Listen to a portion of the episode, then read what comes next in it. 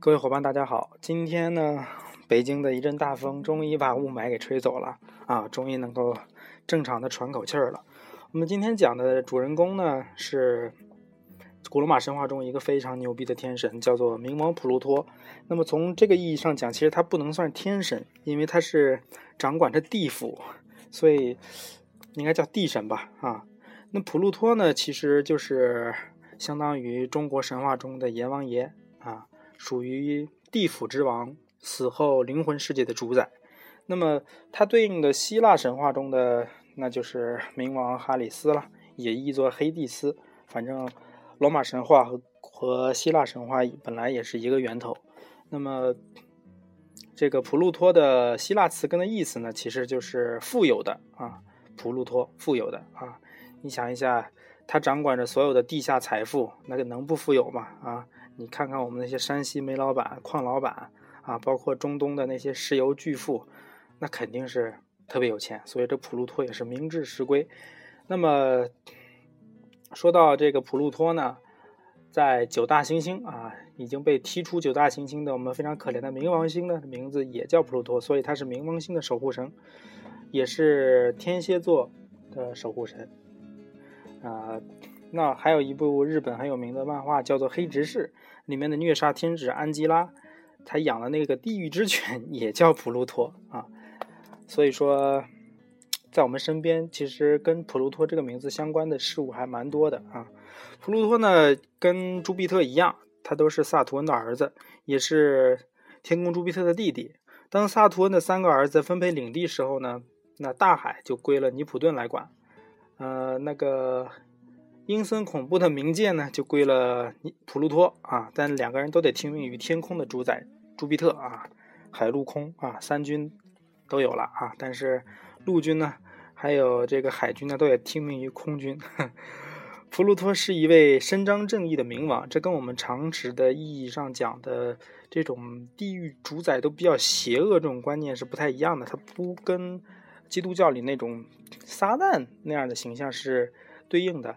反而是一个伸张正义的冥王，但是在古罗马、古希腊呢，人们很少崇拜和祭祀这位冥王普鲁托，只拿黑色的动物来献给他。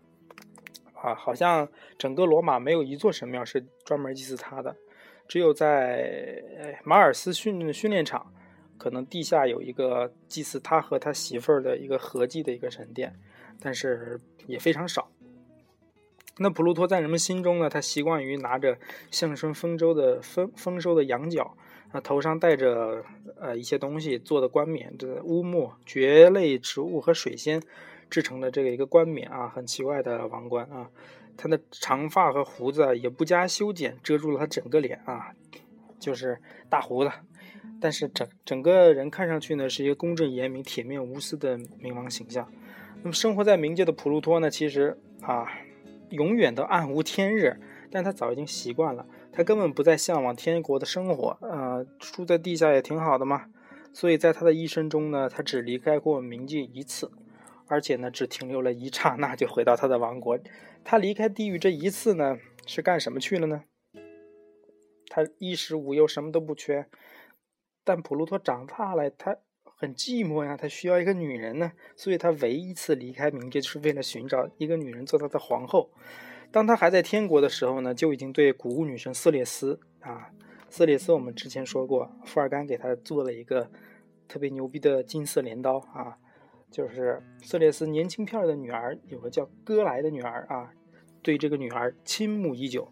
来到冥界之后呢，长时间的孤单、寂寞、冷，使他更加思念这个。漂亮的歌来，但他心里清楚，如果自己按程序上门提亲，色雷斯肯定不会把女儿嫁给他的啊！就相当于我们在天上生活的好好的，为什么嫁到地底下地狱里呢？啊，这诅咒人才说你让你下地狱呢，所以他觉得很难办。那怎么能才能使到自己得到这个心爱的女人呢？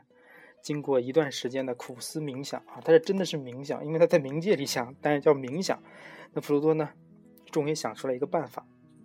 也就唯一的办法嘛，希腊神话里经常这么干，得不到怎么办？抢，所以他就想怎么把它抢到手，是不是？然后那天呢，天空万里无云，和煦的春风吹拂吹满地，啊，怎么这么像赵本山的那个相声？革命春风吹满地，嗯，然后呢，哥来和他的小伙伴呢，就在辽阔的草原野上嬉戏着。瞧，那里的鲜花是多么漂亮！旁边还有一颗汪泉呢，一汪清泉呢。我们去摘些花吧，可以变成精美的花冠哦。格莱穿着宽大的长裙，赤着脚跑在伙伴们的前面，脸上洋溢着快乐的欢笑。伙伴们一拥而上，采摘着沾满露水的鲜花，一切都淹没在喧嚣之中。在众多伙伴当中，格莱是最美丽的，她那灿烂的微笑比盛开的鲜花还要美。突然，眼前的景象使他惊呆了：一株小芽从地上冒了出来，并且迅速成长。转眼间长成了一株香气四溢的水仙花，好奇妙啊！那株水仙花像是在对着我笑，它好像早就认识我似的。啊，看见没？他就这么说了。那花儿对我笑，必定有蹊跷啊，是吧？这这个这个俗语特别像东北一句俗语，叫“皮裤套棉裤，必定有缘故”。但这句话是我原创的啊。花儿对我笑，必定有蹊跷。所以那哥来呢，就被这个对他微笑的花深深吸住了，吸引住了啊！情不自禁的伸手去抚摸水仙花的花瓣。这时呢，奇迹出现了。我们都知道这个水仙花呢，是谁戴在头上的冠冕啊？就想到这是谁出现了啊？当他刚触到花的时候，脚下的地面就裂开了一道巨缝，跟地震一样啊！两个地面啊，直接裂开了。他感到一阵眩晕，便失去了知觉。醒来时呢，他发现正躺在一个昏暗的地方，周围充满了阴森之气啊。于是，一一摸自己的腹部，发现肾被割走了，哈，遇到了一个盗窃器官团伙啊！不是这样的，他身体并没有什么异样。这时候传来一个男性的声音：“格莱，请不要害怕，我是普鲁托啊，不认识我了吗？你现在是在冥界，已经成为我的冥后了，难道你不愿意吗？”要知道我是多么的爱你！一个男子出现在戈兰的面前，微笑的在说：“大家能想象这种情况吗？你突然失去知觉之后，然后有个人刚醒来就跟他说：‘啊，小姑娘不要害怕，你现在是在地狱。’哦，好像这个场景也不是特别好。那格莱自然认识普鲁托呢，因为为什么？他是天宫的弟弟啊！哇，那就相当于什么呀？皇皇帝有这种说法吗？皇上弟弟叫什么？亲王，皇表弟。”皇兄弟，啊，反正就是皇亲国戚嘛。但怎么也没会想到会以这种方式成为他的王后。事已至此呢，他只能顺应天命了。况且他对他并不反感，哇这都不反感，长得那么漂亮，对个大胡子不反感。嗯，真是很奇怪啊。从那以后呢，哥莱就改名叫做普鲁塞尔皮纳啊。虽然生活在暗无天日的冥界呢，也过得算是幸福。只是有时会思念母亲瑟列斯啊，在古罗马的神话里面，这些人的思想逻辑我们都不太想得通，但是他们都是比较能够随遇而安的人啊。这个普洛塞尔皮纳夫人呢，就是之前我们讲维纳斯那一节的时候，维纳斯刁难丘比特的那个情人叫普赛克的，让他去向这位夫人借一点美色，然后他的美色其实后来。这个普普赛克呢，不特别好奇的看了一眼，这种他的美色呢，其实就是死亡，因为他是死亡之神啊。然后普赛克就死掉了，然后丘比特呢又吻了他一下，又醒过来了啊。这个故事他们是通过这个发生了一些交集啊。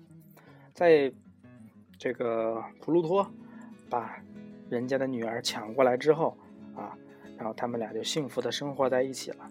关于这件事情呢，其实，在呃，意大利啊，罗马一带有很多的艺术创作，比如说圭多雷尼曾有一幅特别有名的画，叫做《诱拐》啊，然后就是讲了冥王普鲁托如何的诱迷惑了这个呃哥莱啊，然后把他诱拐出冥府，做了自己的皇后。包括著名的雕塑家贝贝尼在二十三岁的时候就雕塑了一个伟大的这个雕塑作品，就是讲普鲁托和。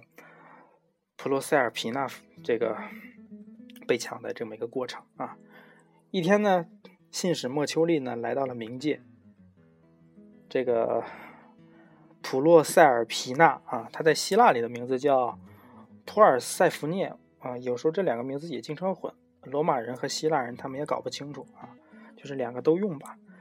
那这个我们的冥王夫人呢，终于知道母亲色列斯为了寻找他，已经疯狂的把大地的田野烧光，因为他是丰收之神啊。我女儿找不着了，我还管你丰收不丰收呢，反正都给你毁掉。人们辛辛苦苦劳作一年，颗粒无收，许多人为此流浪街头呢。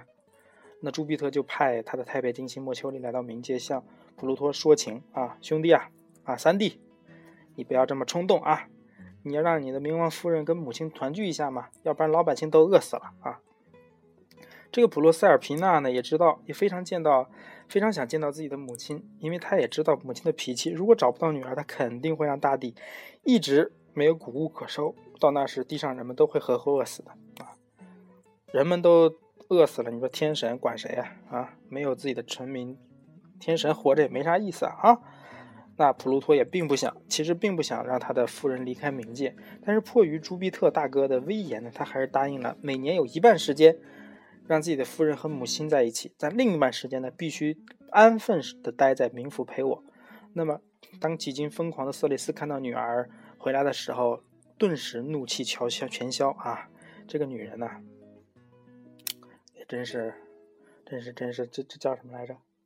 女人的脸是六月的天，说变就变啊！看到女儿，哎，一下就高兴了啊！地上又长出了谷物、鲜花和和这个果树，那代人类终于得到了拯救啊！